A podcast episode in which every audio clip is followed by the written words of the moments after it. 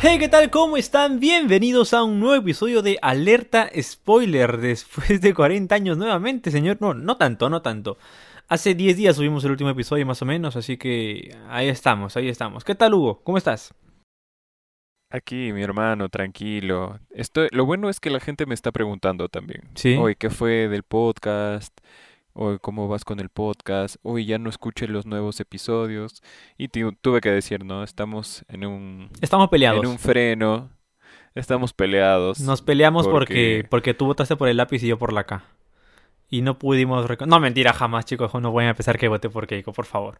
Maldita... Maldita presidiaria. No, Nos bueno. peleamos porque yo sigo a Waika y tú sigues a Willax. Y no, Exactamente, no, exactamente. definitivamente. Nos peleamos porque yo, yo retuiteo a, a, a Barba Caballero y, y tú pues retuiteas a, a Indira Wilka, ¿no? Entonces, Ah, mentira, Wilka. pero bueno, sí. pero bueno. Tú retuiteas a Mónica Sánchez y retuiteo a, a ¿qué sé yo? ¿Quién? Ay, Dios mío, se me va, se me va un montón de, de gente en la cabeza. A Milagro Leiva. Yo soy fan de Milagro Leiva. At- Ya ves, no, entonces, ¿cómo podemos sostener un podcast No se puede. si es que tú estás detrás de... Eh, hemos tenido que esperar, hemos tenido que esperar hasta que el conteo de la OMP esté en 100% para poder recién volver a vernos, ¿no? Eh, Sí, efectivamente. porque ya no queríamos hablar nada de política y por eso hoy traemos una película que habla sobre política en trasfondo. así que, así que, bueno, nos parecía importante hablar Vamos a hablar de una película de unos, Sí, sí, de unos pobres chinos contra ricos. parásitos. Sí, sí, sí, de pobres contra ricos y punto. Y creo que... Pobres contra ricos, pero se parece a la coyuntura porque son asiáticos que están viviendo de otras Exactamente, personas, como si- exactamente. Son así, los no sé, asiáticos y siempre esto son no ha sido malos. planeado para nada. No, exactamente, ¿ah? Porque la idea de Parasite la tenemos hace antes de, de las elecciones y de todo este tema. Pero, pero creo que concuerda muy bien con lo que hemos estado viendo en los últimos, en los últimos días, en las últimas semanas en nuestro país. Yo creo que hay una relación interesante, ¿no? Porque para bien o para mal, eh, Parasite, que es la película de la que vamos a hablar, no sé si decirle Parasite, no sé qué nombre ponerle al episodio, si Parasite o Parásitos. Pero bueno, ahí, ahí se verá. Yo creo que Parasite, ¿ah? la verdad, me gusta más. Yo creo que Parásitos suena feo. Es lo mismo ya, pero, pero suena particularmente feo decir Solo que como está en inglés, Es que el inglés, es la magia del inglés. como, como- los, los Backstreet Boys, que en inglés suena bacán, pero en español son los chicos malos de la calle. Sí, sí, sí. Los New Kids on the Block. Los nuevos chicos del blog. Exactamente, ¿no? Eh, pero bueno, Y así un montón de cosas en inglés. Bueno, y hablando de la coyuntura política y la pataleta que está haciendo la señora Keiko Fujimori, hablemos de parásitos. exactamente. Exactamente. Capaz, capaz alguien está, capaz alguien está escuchando esto en, en el 2022 y Keiko está presa. Ah, es cierto. O capaz está fugada en Japón. O capaz es presidenta del Perú. Y estamos nosotros como perseguidos políticos, buscando asilo en algún otro país. ¿Quién sabe, la verdad? ¿Quién qué sabe? incierto, El futuro es incierto. A todos nuestros podcast escuchas el futuro, si estás escuchando esto en el 2022 o 2023, comenta acá qué pasó. Yo, yo Dino, dino. asumo que está presa. ¿Tú cómo Yo asumo que también está presa. Pero también me importa, evidentemente, a pesar de que al igual que tú, este, marqué lápiz, ah, espero que para el 2023, que, que eso es cuando esta persona X va a escuchar el podcast, que Pedro no le haya cagado. ¿No? Que no haya escuchado Ah, sí. económicamente a Cerrón y que, y, que, y que entienda que no podemos vivir sin, sin inversión privada, que no podemos quitarle la, la propiedad privada a la gente, ¿no? Sino que se puede ejercer la justicia social en el marco de una economía Que no estable. pueden expropiar los podcasts Claro, eso está mal, eso no está bien. todavía no eso tienen no ningún bien. auspicio. Correcto, eso no está bien. No hay que expropiar. Entonces, dos cosas. Dos cosas. Una, que la, la persona, amigo podcast, podcast escuchas del 2022 o 2023, escríbenos quién tuvo razón, si o si estamos en lo correcto. Sí, La China está presa y, y, a, y, a, y a- Pedro Castillo no lo han vacado. Por favor, eso de ahí nos escribe. gustaría saber eso, de verdad, ¿eh? Nos gustaría saber eso, porque la verdad es que estos cinco años que se nos vienen son tremendamente inciertos, ¿no? No tenemos idea de qué va a pasar. O sea, puede ser que Pedro Pero el su podcast va a seguir.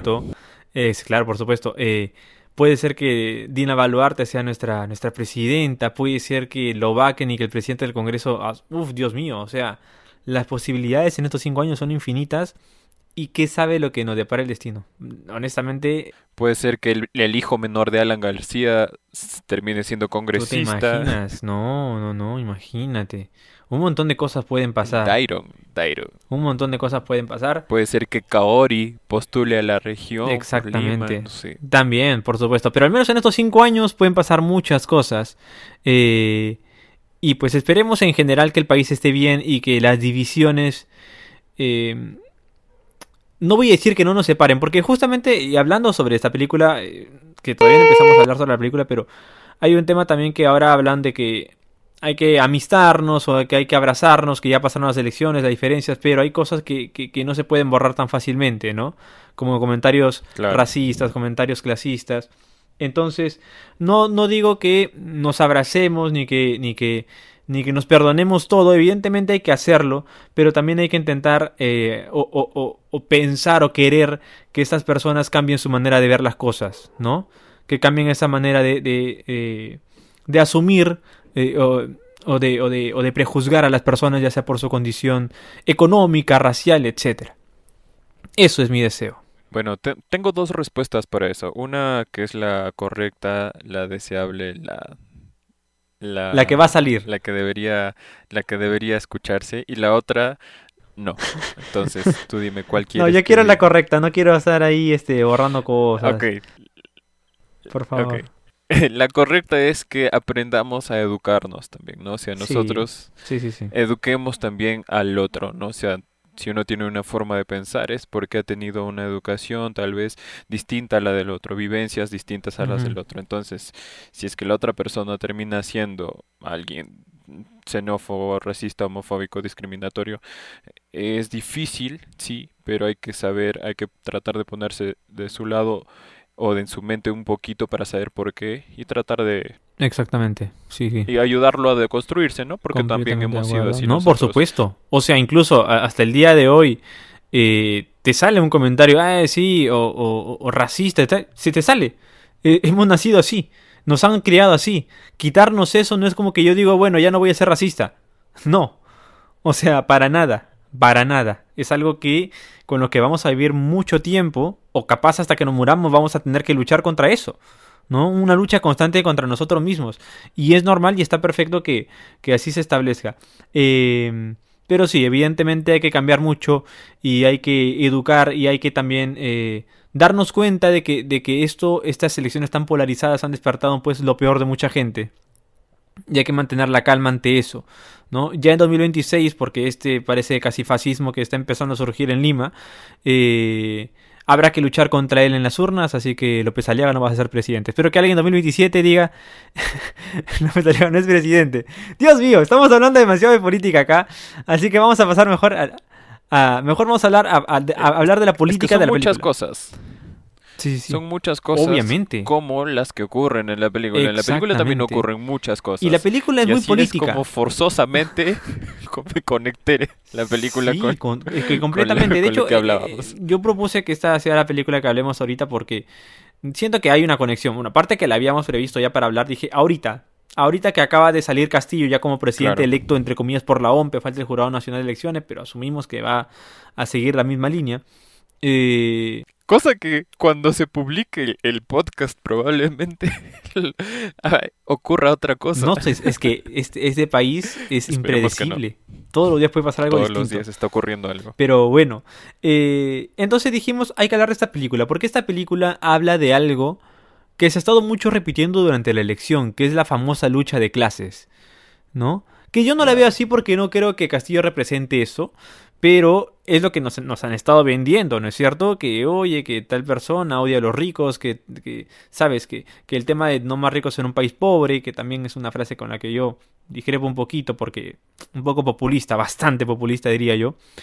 Eh, entonces, es un tema que ha estado en la mesa mucho tiempo y esta película lo retrata fríamente. Y pues por este director coreano cuyo nombre ahorita se me fue, pero que es un capazo. Jong Bong-ho. Exacto, exacto. eh, y pues es un capo absoluto, es un, es un, es un genio del cine.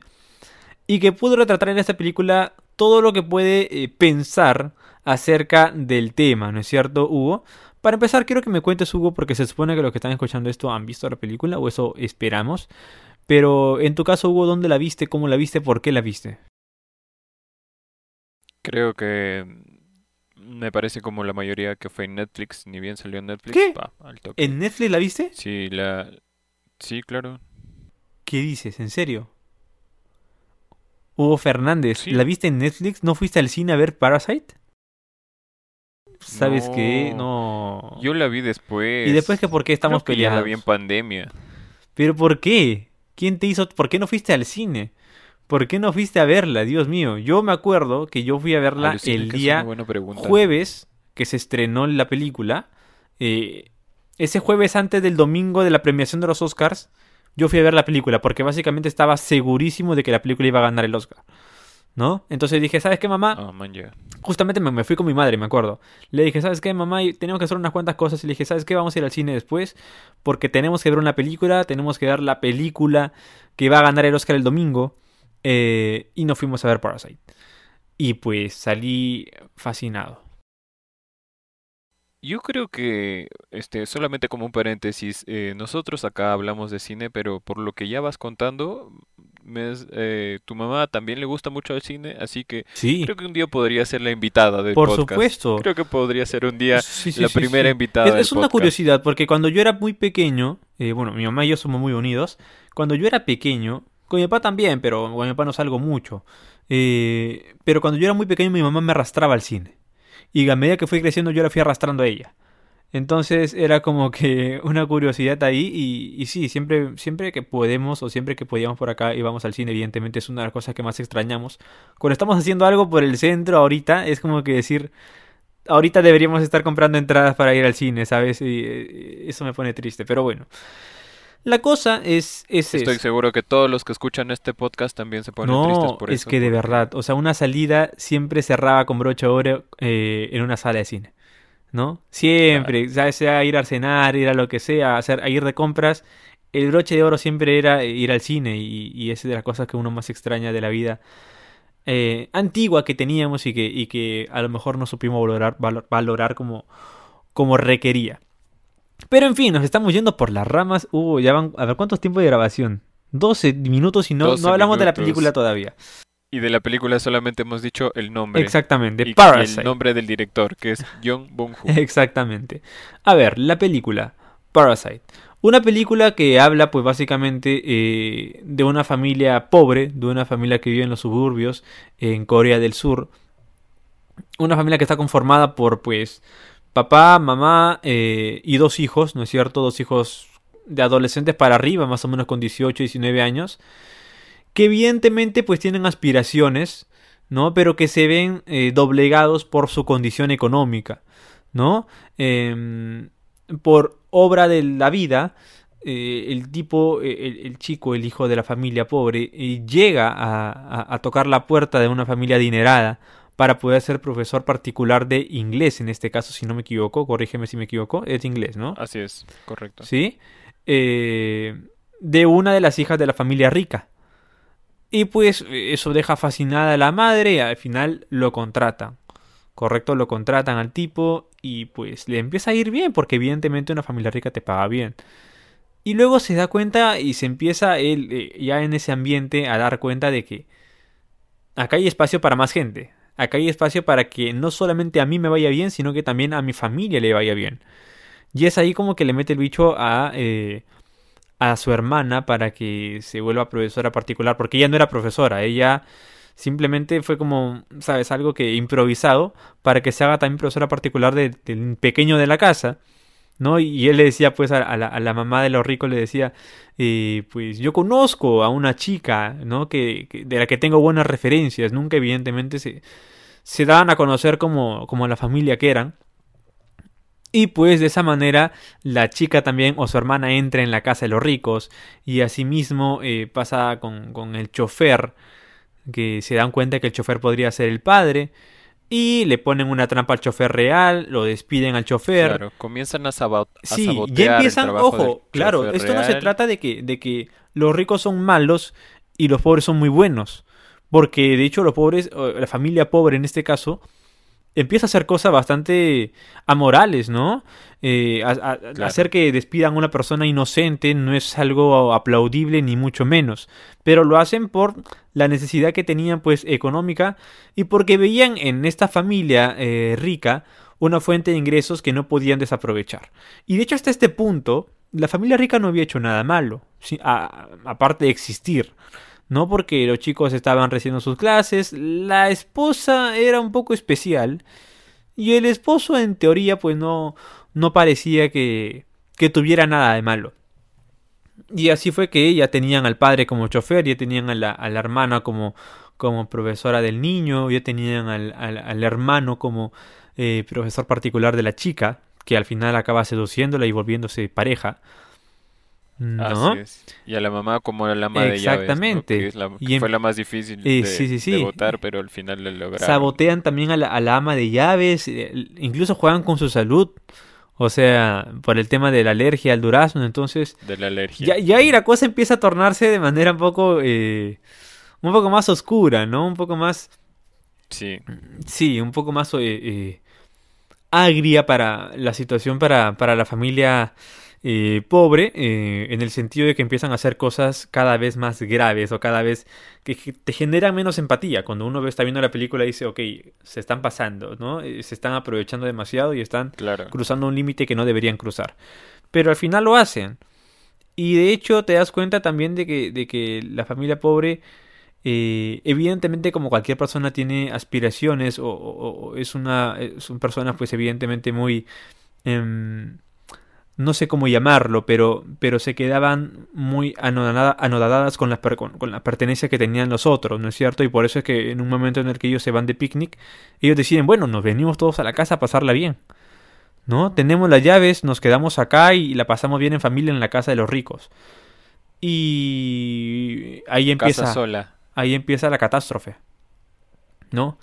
Esa noche empieza pues la catástrofe eh, cuéntanos tú, por favor, Hugo, rapidito, a ver. A, esta, a este, este punto lo que vemos son dos cosas. Uno, que, o sea, una cosa es la diferencia de clase, la diferencia de dinero en cada familia, pero en esta película es la diferencia abismal, porque la jato es una jatazo la de los ricos y la de ellos, la de los protagonistas, su casa quedaba debajo de un, o sea, estaba, en el subsuelo, al lado de una alcantarilla, sí, en el subsuelo, o sea, era un lugar inmundo que incluso llega un momento en el que llueve, o sea, es una lluvia normal y todas esas casas en las que en el lugar en el que ellos vivían terminan inundadas, su casa termina peor inundada y en una escena en la que el, baño está por, con el agua a nivel de, del pecho, sí, correcto.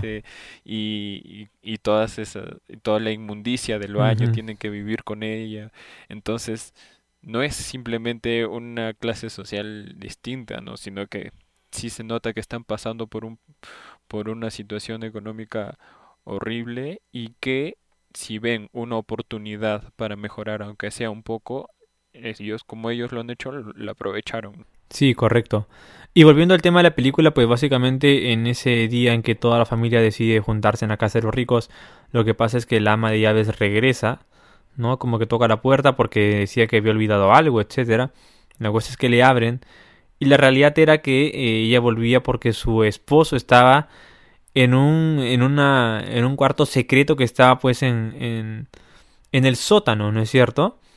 Eh, y estaba encerrado ahí desde hace mucho tiempo porque tenía que esconderse de las deudas que, que pues lo estaban persiguiendo.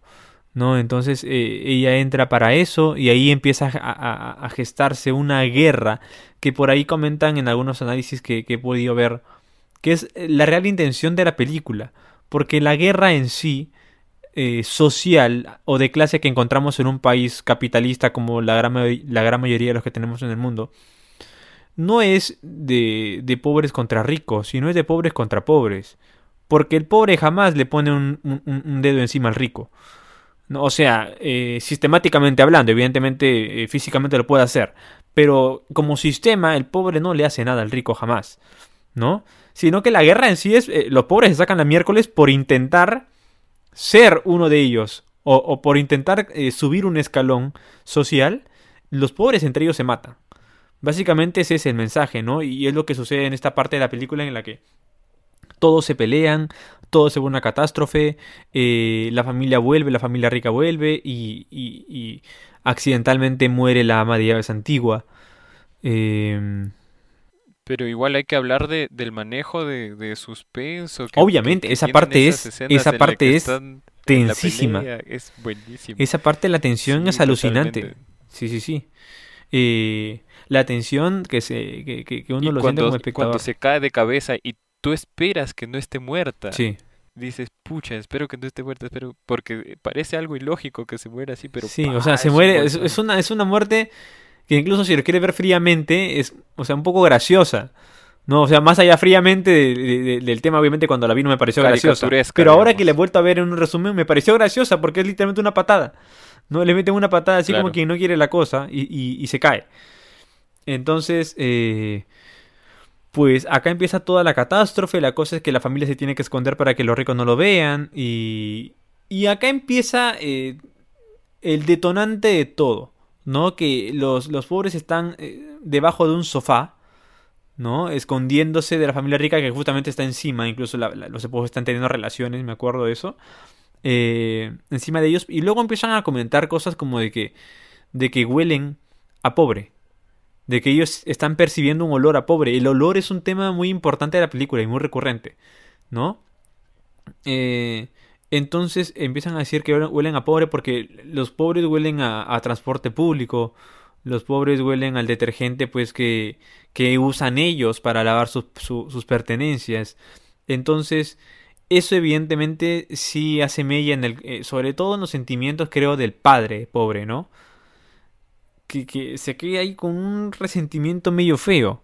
Claro, él se comienza a notar ahí un se construye un resentimiento ¿no? que luego lo da a notar más adelante que ya vas a contar. Sí. Y también lo que quería decir en esto era que no ya me olvidé.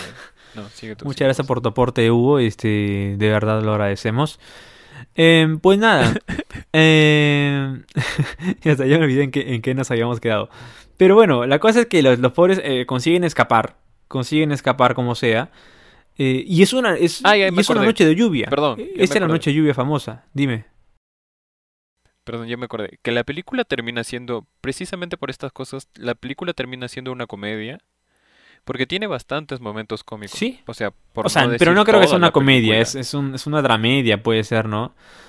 Eh, o es una comedia oscura, bien oscura prosigamos ya con, y invitamos a nuestros podcast escuchas a descubrir con nosotros si es que es una comedia o no. Prosigamos, eh, no, bueno, porque yo estoy seguro que terminará siendo así. Bueno, básicamente está el hecho de que eh, esa noche es de lluvia, ¿no? Es una noche de lluvia en la que en la que eh, los ricos, pues, bueno, más allá ven con ven con tranquilidad la lluvia, la disfrutan desde sus comodidades, pero los pobres la, perciben de otra manera, porque la lluvia, como lo comentaste hace rato, hace que pierdan todo.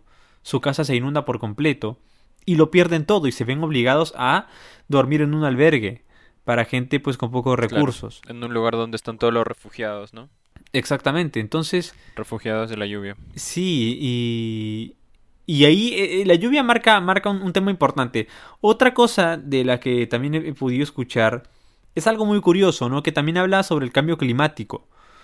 Eh, sabemos que lo responsable del cambio climático, ojo, no estoy diciendo, porque eh, se puede malinterpretar, no, no voy a decir jamás que los ricos son los culpables del cambio climático, no, sino el sistema en el que vivimos es responsable del cambio climático, no es un secreto para nadie, ¿no? O sea, por las industrias, etcétera, hay cambio climático, puede estar bien, puede estar mal, las posiciones políticas de cada uno están... Eh, eh, están, eh, bueno, se respetan todas. Yo en mi, en mi caso particular yo considero que el capitalismo es un mal necesario. O sea que no estoy de acuerdo con ideológicamente con eso, pero creo que lo necesitamos. Eh, o creo que una sociedad lo necesita para, para poder salir adelante económicamente. Así que no me parece malas industrias, ni mucho menos, pero toda, toda causa tiene consecuencias y en este caso la bonanza económica trae como consecuencia el tema pues de, de, nuestros entes naturales que se van desgastando. Entonces es como que los ricos generan contaminación, más que los pobres, porque los pobres casi no consumen cosas, casi no, no gastan dinero en industrias que puedan contaminar, lo hacen los ricos. O sea, los ricos eh, generan la contaminación ambiental, pero la lluvia, que es forma parte de, todo este círculo, afecta a los pobres. O sea, los pobres no generan eh, problemas ambientales, pero les afecta a ellos. Los ricos lo generan y a ellos no les afecta nada. Entonces estuve eh, viendo ese análisis y me pareció recontra curioso, ¿no? Eh, entonces básicamente ese es el tema de la lluvia. El tema de la lluvia y en un punto también de la película, creo que el día siguiente de eso, eh, el, padre pobre está manejando el carro de, de la madre rica y la madre dice como que sí, la lluvia, o qué bueno que llovió, algo así, me parece que suelta un comentario, ¿no? Como que qué bueno que llovió. y ahí, que sale el meme exactamente, y ahí nace el meme, ¿no? Del padre enojado, así como que maldita sea, o sea, como que la lluvia eh, no estuvo mal si la lluvia literalmente me quitó mi casa, ¿no? Y, marca un... Eh, es, es, una escena tremenda y muy fuerte, muy fuerte. Y es un meme que sirve para un montón de cosas. Y sobre todo en esta etapa electoral ha servido, pero Dios mío, le he visto hasta en la sopa y, y, muy bueno, y muy bueno.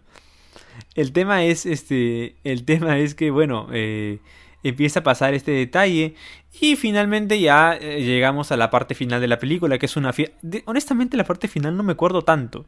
Si me vas a ayudar un poquito. Hay una fiesta. Celebran el cumpleaños de una de las de la hija, creo, si no me equivoco, ¿no?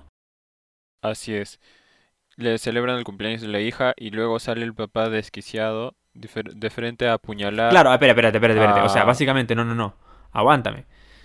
Lo primero que pasa es que eh, el hijo pobre va al sótano a querer verificar cómo está la situación por ahí, ¿no? Ah, ok, ok. Ah, claro. y ahí es que lo golpea el, el, esposo de la ex ama de llaves que seguía encerrado ahí dentro con el cadáver de su esposa, que buscaba venganza, lo ataca, le mete un... Eh, con la piedra que, famosa piedra que tenían ahí, que significa la, prosperidad, ¿no es cierto? Eh, le, golpean con eso en la cabeza y se queda totalmente inconsciente y él sale desquiciado, absolutamente y eh, le clava el cuchillo a la hija, si no me equivoco, o a la esposa. Ahí sí estoy un poco perdido y disculpen por eso, pero.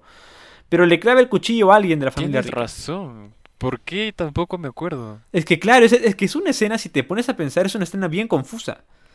O sea, es una escena que me hubiera gustado en el cine decir, ah, bueno, te voy a repetir la cosa, la cosa porque estuvo muy rápido todo. En el cine no se puede hacer eso. Es cierto. ¿No? Pero, pero él, entra de frente y, le mete y a, clavarle un, cuchillazo a, Me parece que es a la chica, ojo, me parece que mata a la chica, a la, a, la, a, la, joven, a la joven hija de los ricos. ¿Sí? En todo esto se arma un, jaleo y la madre de los ricos acaba también metiéndole un cuchillo al, al, al, loquito este. Lo mata también, ¿sí? Y hay un punto pues en el que, en el que en el que hay que sacar el carro para llevar a la, chica rica al hospital, ¿no? Y en esta, en esta prisa de que pásame la llave y tal, el padre pobre ve que el padre rico se tapa la nariz eh, como expresando un rechazo hacia el olor, al olor que emanaba esta persona, esta persona que había estado encerrada en el sótano. Y eso lo desquicia por completo. En un momento de tanta tensión, este detalle que se había estado repitiendo, el tema del olor, el olor a pobre, desquicia al padre pobre por completo y termina clavándole un cuchillo al padre rico y lo mata, evidentemente, lo cual eh, enerva más la situación en ese punto y él sabe que ha cometido un delito y que lo van a atrapar probablemente. Y lo que hace básicamente es eh, correr por la casa y, al no saber qué hacer porque sabe que si sale de la casa lo van a atrapar se mete al sótano que supuestamente nadie conocía y decide sencillamente encerrarse ahí pero nadie sabía que se había metido. Claro, porque nadie conocía ese punto de la casa, es un, es un punto ciego de la casa, nadie lo conocía a salvo que los pobres, ¿no? Salvo los pobres lo conocían. Entonces, pues nada, eh, eso, eso, que, pasa el tiempo y se ve que, y se ve que el, hijo que había recibido el golpe no murió y que los pobres estaban todavía unidos, ¿no? Pero que les faltaba el padre, que nunca se supo eh, o nunca supieron ellos qué fue de su vida. Hasta que, un día ya el hijo ha recuperado, pasa por la casa y se da cuenta de que hay una luz por ahí que se está eh, prendiendo de manera intermitente, ¿no? Eh, se prende y apaga y se da cuenta de que es un, es un código. Él empieza a averiguar sobre ese código y se da cuenta de que es su padre, de que su padre está encerrado ahí. Eh, y él escribe una carta a su padre diciéndole que él va a trabajar toda su vida para poder comprar esa casa y para poder eh, Uh, sacarlo claro. de ahí.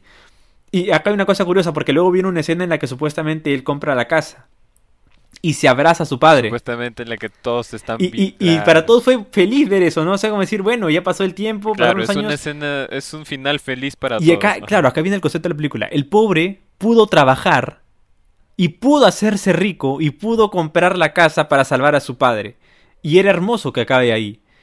Pero la verdad es que eso no pasa en la vida real, ¿no?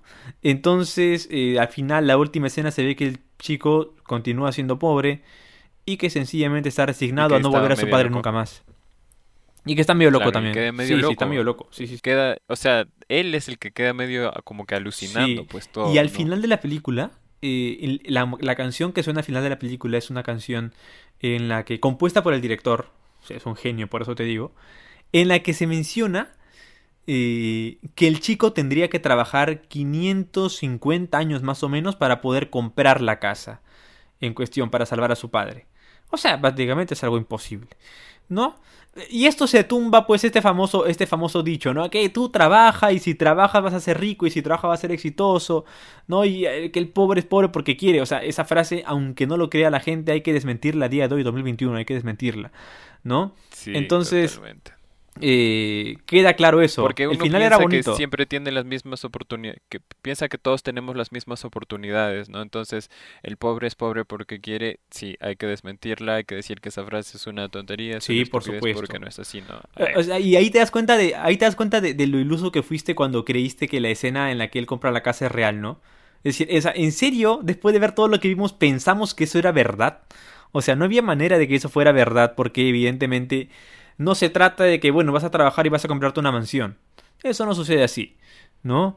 Eh, y, y hay que entender, pues, que la vida es una carrera en la que hay gente que, que, que nace con, con, con 10 metros adelante, hay gente que nace 10 metros atrás, hay gente que nace 20 con metros atrás Nike, y con, y con barra en los pies. otros que no nacen con zapatillas. Hay gente que nace con no ladrillos en los pies para no poder caminar. O sea, es una carrera en la que pretender que todos lleguemos a la meta felices y contentos es, es- es- es un, es un despropósito, es una tontería, ¿no? La, mucha gente muere ni siquiera llegando a la mitad de la, de, de la meta y mucho menos. Entonces, eh, Claro. y hay gente que sobrepasa la meta y sigue sobrepasando y sigue corriendo y sigue corriendo y sigue corriendo sin parar, ¿no?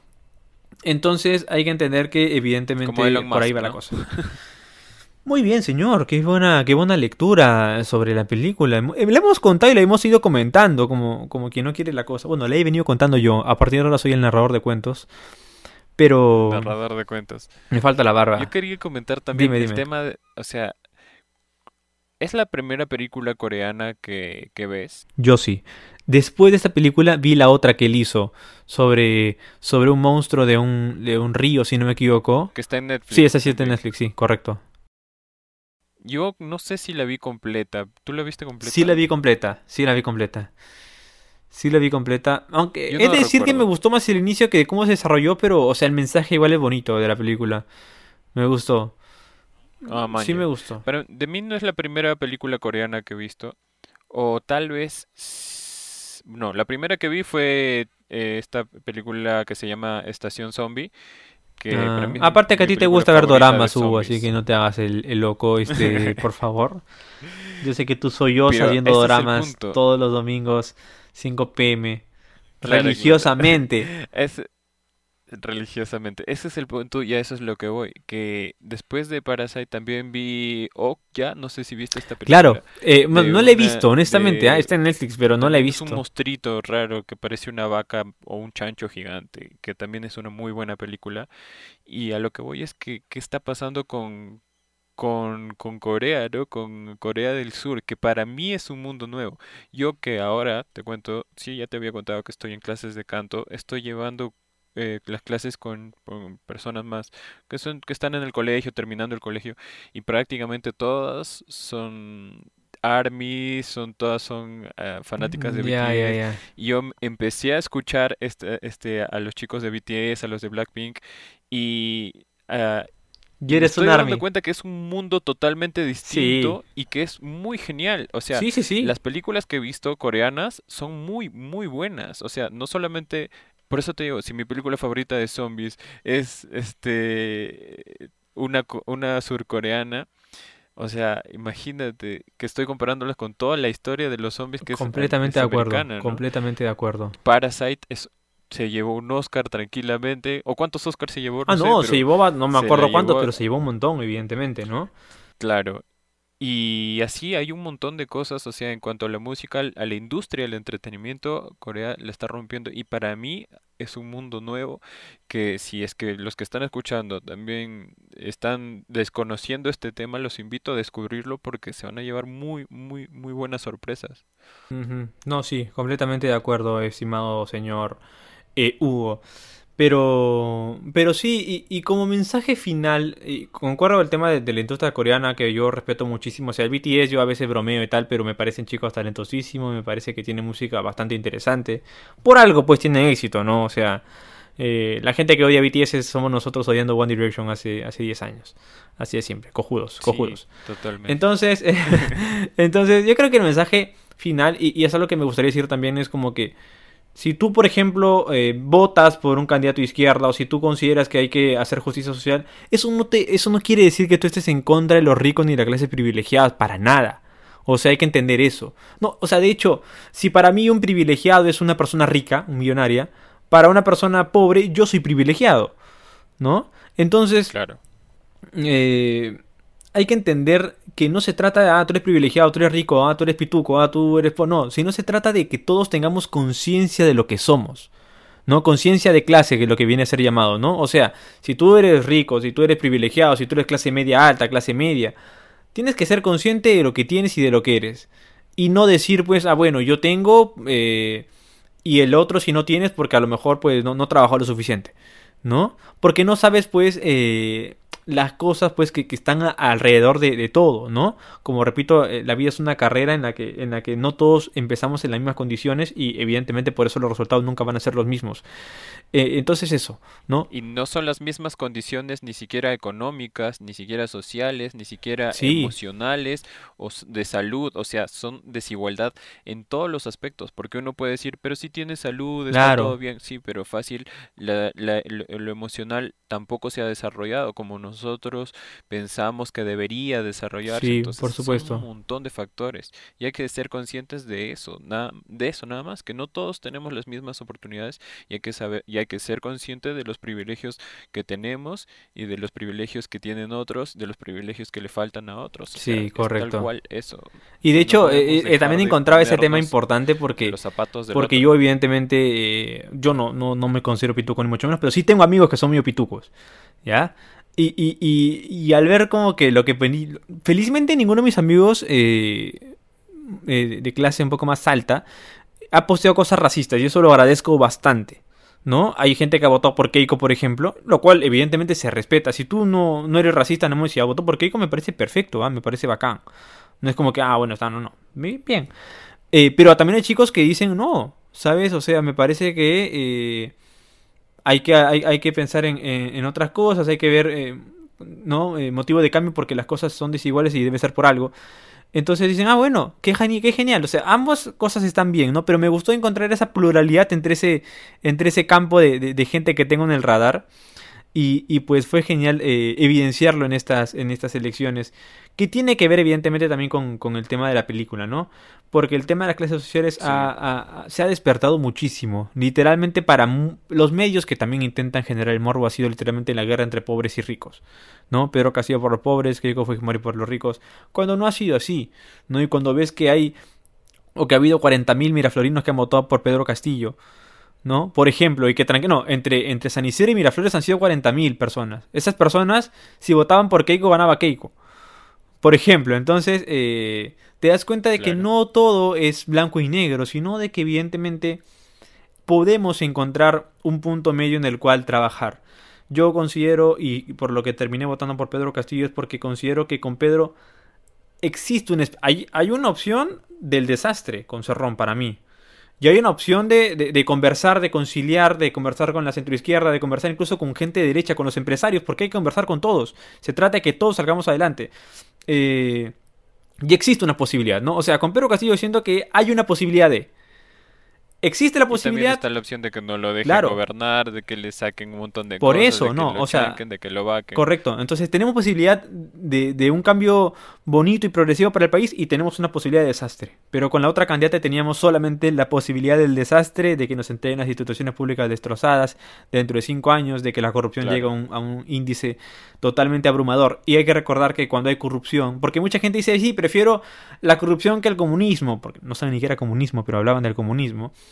Eh, pero no se dan cuenta que, claro, la corrupción, cuando hay corrupción, a, la persona, incluso a, te digo a mí mismo, como persona privilegiada que considero que soy, no me afecta. Le afecta a los más pobres la corrupción. Entonces es muy como que, bueno, ya, prefiero la corrupción. O sea, prefiero que se afecten ellos al comunismo que en teoría, según su cabeza, me afecta a mí. Entonces, e, es un poco, un poco, eh, no sé, un poco egocéntrico ese, ese, ese punto de, de ver las cosas, me parece. Dime. Sin embargo, la corrupción es prácticamente irreversible en algún punto, ¿no? Sí, por supuesto. Cinco años más y ya llevamos cuántos años de corrupción y va a seguir porque la corrupción está en sí, por supuesto que sí. punto en el por que, supuesto que sí. O sea, el hecho de, de vender mascarillas a tal precio cuando no están, o sea, sí. Completamente de acuerdo. Inflar sus precios, inflar el precio del medio. También, o sea, no es ilegal, pero termina siendo digamos, una pendejada, digamos. Entonces, está en todos los aspectos, en todos los estratos, en todas las situaciones, está la corrupción. Y termina siendo irreversible y muy, muy, muy difícil de, de, combatir. Entonces, si le damos el poder a una persona que es experta en eso, entonces va a ser de lo que es muy difícil a prácticamente imposible. Por supuesto que sí, por supuesto que sí. Yo felizmente tampoco he, visto comentarios racistas, clasistas, este, discriminatorios en mis redes y también lo agradezco. Solamente una persona me pareció que era súper racista, así que Rodrigo Alejandro, no sé yo sí, o sea, yo, yo, sí he visto comentarios de gente que sigo, pero... Entonces, bueno, no sé si tú, pero yo sí tengo en mi Instagram gente que sigo, no sé por qué lo sigo. Eh, y hay gente que sí conozco, ¿ya? Perdón, perdón. Perdón, para terminar, lo que sí he visto es la propagación de fake news de personas que sí conozco. Y eso sí me, eso sí me irritaba bastante. Porque son personas que considero que son este, inteligentes, que son muy chéveres, que son muy chéveres conmigo. Sin embargo, no perdían la oportunidad de postear cualquier cosa que veían. Y en su, y en su desesperación. Son inteligentes, o sea, ellos saben, muchos saben que son fake news. Nada más que quieren incendiar la pradera, porque quieren incendiarla y punto. O sea, ellos saben que están mintiendo. Como por ejemplo, la gente. tal vez porque les conviene. La gente de, de, de y estos medios, ellos son lo suficientemente inteligentes para saber que lo que dicen es falso. Pero ellos saben perfectamente que sus seguidores no son inteligentes como ellos. Y ellos iban a incendiarlo todo, ¿no? Entonces eh, es importante también ahí eh, hablar sobre ese tema.